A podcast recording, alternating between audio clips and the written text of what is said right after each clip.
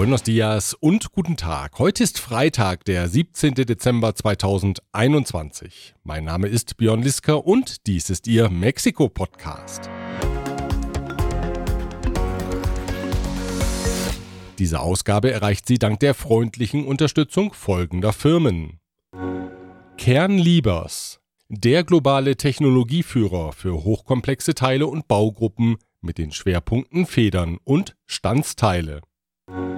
Store KM, die Online-Plattform für Elektrokomponenten und Werkzeuge nach VDE-Vorschrift. Evonik, ein weltweit führendes Unternehmen der Spezialchemie. König und Bauer Latam, Maschinen und Services für die Druck- und Verpackungsindustrie. Klöme.com, der Spezialist für IEC-Elektrokomponenten im Bereich Automatisierung und Energieverteilung. Das Wirtschaftsministerium hat die neue Plattform Invest in Mexico vorgestellt. Dem Wahlinstitut INE fehlt Geld. Der Vorstand der AHK Mexiko ist im Dialog mit der Politik über die geplante Energiereform und die PRI sortiert sich neu. Zudem blicken wir zurück auf das Leben des am Sonntag verstorbenen Vicente Fernandes. Das sind einige der Themen in dieser Ausgabe, die Sie auch dank der Unterstützung der folgenden Unternehmen erreicht. Von Wobesser y Sierra, Ihre Anwaltskanzlei mit einem spezialisierten German Desk. Global Mobility Partners, Ihr Spezialist für Umzüge von und nach Deutschland. Rödel und Partner, Ihre maßgeschneiderte Wirtschaftskanzlei. ICUNet Group. Wir beraten, trainieren und begleiten Ihr Unternehmen und Ihre Assignees interkulturell weltweit. Die Links zu den Homepages der Unternehmen finden Sie auf mexikopodcast.info. Streit gibt es darüber, ob das Nationale Wahlinstitut INE die geplante Volksbefragung zum Verbleib von Andrés Manuel López Obrador im Amt des Präsidenten finanzieren kann. Das Parlament hatte mit den Stimmen der Morena-Fraktion von Präsident López Obrador den Haushalt des Wahlinstituts für das nächste Jahr um knapp 5 Milliarden Pesos gekürzt. Das sind umgerechnet rund 212 Millionen Euro. Zugleich soll das INE aber die Befragung durchführen, die es zuvor im Wahlkalender gar nicht gegeben hatte. Nach Angaben des Vorsitzenden des INE, Lorenzo Cordova, entsprechen die Kosten für ein solches Plebiszit mit 3,8 Milliarden Pesos etwa denen einer Bundeswahl. Weil nach der Budgetkürzung ein solcher Posten aus dem Haushalt nicht gestemmt werden könne, rief er das oberste Gericht an, das klären soll, ob das INE hierfür mit einer Sonderzahlung ausgestattet werden müsse. Die juristischen Schritte seien keineswegs als Verweigerungshaltung des INE zu deuten. Cordoba sagte, Verantwortung für ein mögliches Scheitern des Plebiszits trage allein die Haushaltskürzung, alle anderen Darstellungen seien Lügen. Es importante que quede nuevamente muy claro que no es el INE el que pone en riesgo la celebración de un eventual proceso de revocación de mandato. Quien afirme lo contrario simple y sencillamente miente. In einer ersten Reaktion hat das oberste Gericht das Wahlinstitut nun angewiesen, die Volksbefragung auch mit dem reduzierten Budget durchzuführen. Andernfalls könnte die Führung des INE strafrechtlich belangt werden. Es handelt sich hierbei um eine erste Stellungnahme des Gerichts, nicht um ein abschließendes Urteil. Weil nicht mehr viel Zeit bleibt, das Plebiszit ist für den April 2022 angesetzt, hat Cordoba nun eine Verlegung des Umfragetermins ins Spiel gebracht. Präsident López Obrador reagierte ablehnend und warf dem INE-Chef taktische Spielchen vor. Viel Streit also um eine Umfrage, bei der es um gar nichts geht. Kritiker bemängeln, dass das vom Präsidenten initiierte Plebiszit einzig das Ziel habe, López Obrador im Wahlkampfmodus ins Jahr starten zu lassen. Denn das Plebiszit ist nicht verpflichtend, selbst im unwahrscheinlichen Fall, dass die Mehrheit dem Präsidenten das Vertrauen entzieht, hätte dies keine zwingende Konsequenz. Infolge des tragischen Lkw-Unfalls, bei dem, wie in der vorigen Ausgabe berichtet, in Chiapas 55 Migranten ums Leben gekommen und mehr als 100 verletzt worden waren, wollen die Regierungen in der Region jetzt eng zusammenarbeiten, um die Mitglieder der Menschenschlepperbande zu identifizieren und zur Verantwortung zu ziehen. Außenminister Marcelo Ebrard teilte mit, dass Mexiko, die USA, Guatemala, Ecuador, die Dominikanische Republik und Honduras einen Informationsaustausch vereinbart haben. Para investigar, identificar, aprender y presentar ante la justicia a los integrantes y mandos de la organización criminal transnacional responsable de esta tragedia humana. Es inaceptable que las redes multinacionales de tráfico humano sigan siendo responsables de la terrible pérdida de vidas humanas. Die Initiative für die Aktion ging von Guatemala aus. Ein Großteil der 55 Todesopfer stammen aus dem Nachbarland. Zudem hat Guatemalas Regierung die US-Regierung um technische Unterstützung gebeten, um den Menschenhandel künftig besser aufspüren zu können. Die Partei PRI orientiert sich zurück in die Zukunft. Bei ihrem jüngsten nationalen Parteitag beschlossen die Parteimitglieder künftig wieder einen sozialdemokratischen Kurs zu verfolgen. Damit kehrt man ein Stück weit zu den Ursprüngen zurück. Man habe den von den Präsidenten aufgestülpten Neoliberalismus endlich hinter sich gelassen und repräsentiere nun die linke Mitte des Parteienspektrums, twitterte der Fraktionschef der PRI in der Abgeordnetenkammer Ruben Moreira.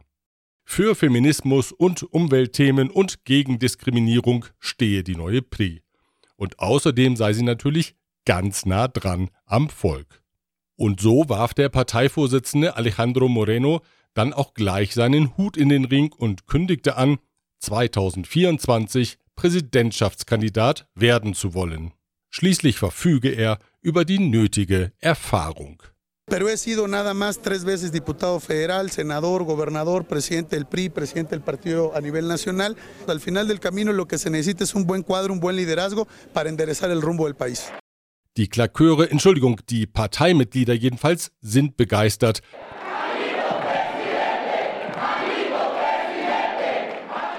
Vielleicht hat der gute alte Dinosaurier Pri ja die Entwicklung in Berlin verfolgt und verblüfft festgestellt, dass totgeglaubte Parteien durchaus nochmal an die Regierung kommen können.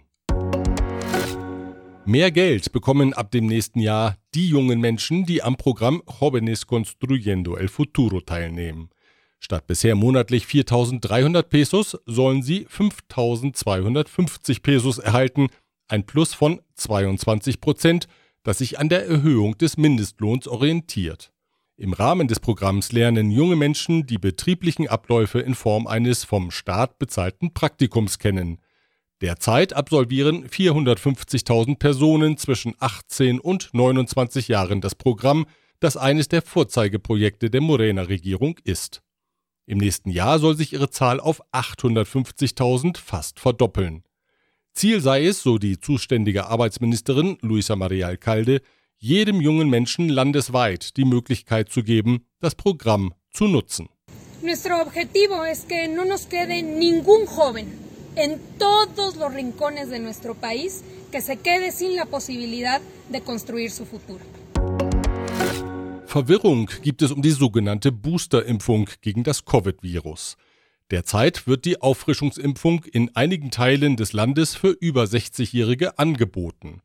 Zunächst hatte es geheißen, eine Registrierung auf dem Portal Mivacuna sei nicht nötig.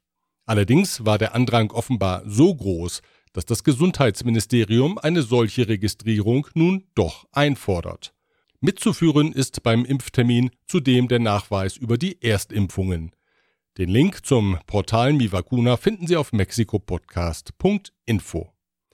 Derweil hat Präsident López Obrador angekündigt, dass die Boosterimpfungen in einer nächsten Phase für die Lehrkräfte und anschließend auch für die jüngeren Bevölkerungsgruppen angeboten werden sollen. Das widerspricht den Äußerungen von Staatssekretär López Gatell, der eine Boosterimpfung für die gesamte Bevölkerung noch vor zwei Wochen ausgeschlossen hatte. Wir kommen zur Wirtschaft. einen ersten Austausch gab es am vergangenen Mittwoch zwischen Mitgliedern der AHK Mexiko und dem Vorsitzenden des Ausschusses für Energiethemen im Bundesparlament, Manuel Rodríguez González. In dem vertraulichen Gespräch legten die Mitglieder des Kammervorstands ihre Sorgen mit Blick auf die geplante Reform dar. Dabei unterstrichen sie unter anderem die Notwendigkeit, auch im Falle einer Verabschiedung der Reform eine ausreichende Versorgung mit grünem Strom aus erneuerbaren Quellen zu garantieren und das Selbstversorgerprinzip bestehen zu lassen.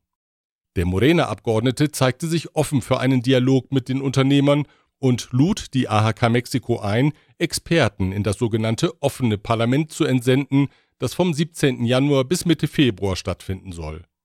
Im Rahmen dieses Dialogs haben Betroffene die Möglichkeit, den Parlamentariern ihre Sicht auf die geplante Reform darzulegen.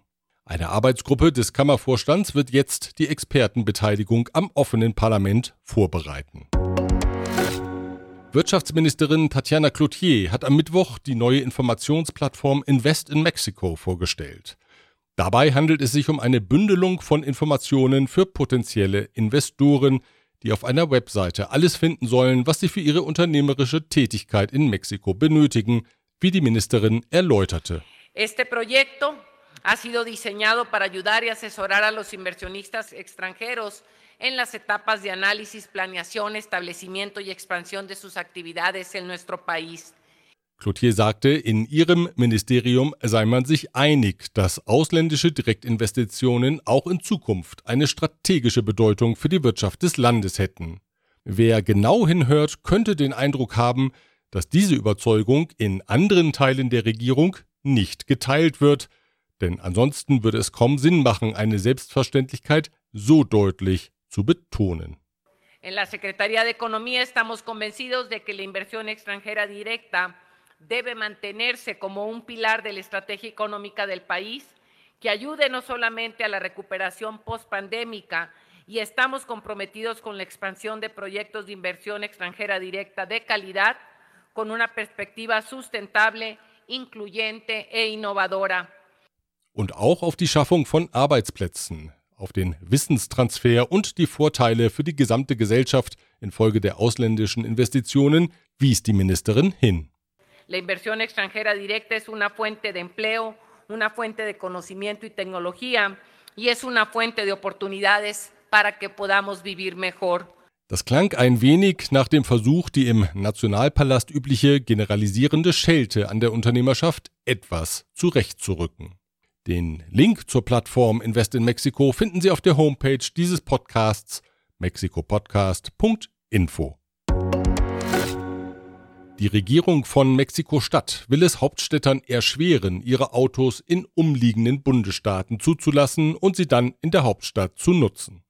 Besonders beliebt ist es bei Hauptstädtern, Luxuswagen in Morelos zuzulassen, denn dort zahlt man nur 670 Pesos im Jahr für die Kfz-Steuer Tenencia, weitaus weniger als in Mexiko-Stadt. Auch im Bundesstaat Mexiko sind sehr viele Autos von Hauptstädtern angemeldet. Schätzungen der Hauptstadtregierung zufolge verliert die Verwaltung dadurch gut 7 Milliarden Pesos im Jahr. Ab 2022 ist diese Praxis strafbar. Wer steuerlich in Mexiko-Stadt registriert ist, muss hier künftig sein Auto anmelden und die jährliche Kfz-Steuer zahlen. Allerdings sind die Strafen vergleichsweise mild. Wer erwischt wird, zahlt zwischen 521 und 911 Pesos. Gestiegen ist das Vertrauen der Verbraucher. Wie jetzt das Statistikamt INEGI und die Banco de Mexico mitteilten, zeigte der Index im November ein Plus von 1,7 Punkten und lag bei 45,8 Einheiten. Das war der höchste Zugewinn seit acht Monaten. Die beiden autonomen Institutionen werden übrigens künftig von Frauen geführt, die dem Präsidenten López Obrador ideologisch nahestehen. Victoria Rodríguez Ceja an der Spitze der mexikanischen Zentralbank und die ehemalige Wirtschaftsministerin Graciela Márquez Colín als neue Leiterin des Statistikamtes. Kritiker monieren, dass die personellen Neubesetzungen das Vertrauen von Analysten und Investoren in beide Institutionen schwächen könnten. Bisher wurden Banco de Mexico und Statistikamt von Alejandro Díaz de León und Julio Santaella geleitet, die als unabhängig gelten. Eine große Stimme Mexikos ist verstummt oder sogar die große Stimme unserer Zeit. Vicente Fernandez, der letzte Mariachi-Sänger alter Schule, verstarb am vergangenen Sonntag an einem multiplen Organversagen. Zuvor hatte er mehrere Jahre an einer Autoimmunkrankheit gelitten. Fernandez wurde 81 Jahre alt. Der aus einfachen Verhältnissen stammende Vicente Fernandez schlug sich zunächst als Sänger in Restaurants in Guadalajara und anschließend in Mexiko-Stadt durch. In den 60er Jahren erschienen seine ersten Platten und steil nach oben ging es dann mit dem Titel Volver, Volver. Y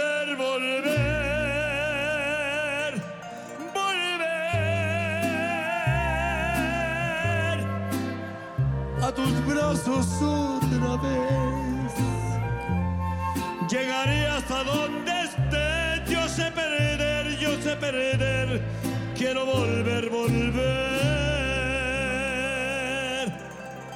Volver.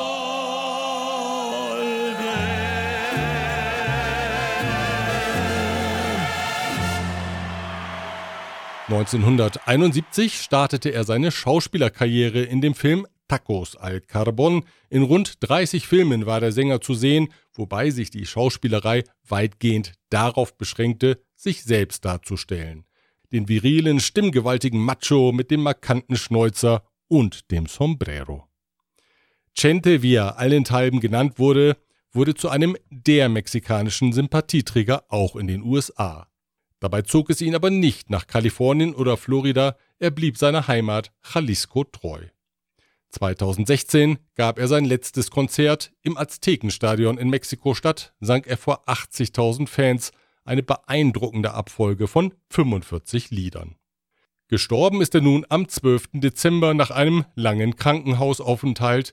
Natürlich, schließlich sind wir in Mexiko, gab es sogleich Stimmen, die berichteten, dass Fernandes bereits am 11. Dezember gestorben sei, die Familie den Todestag aber auf den 12. verlegt habe, weil das einfach besser passe.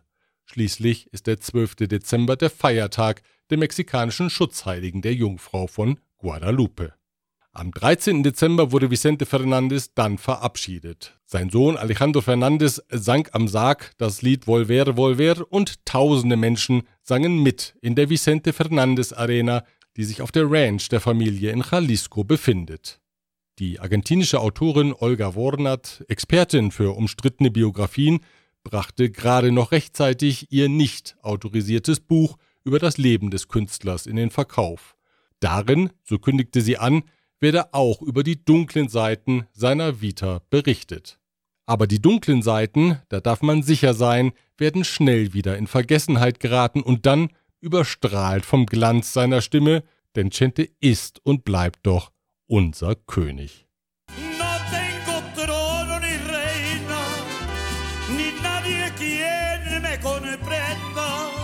pero sigo siendo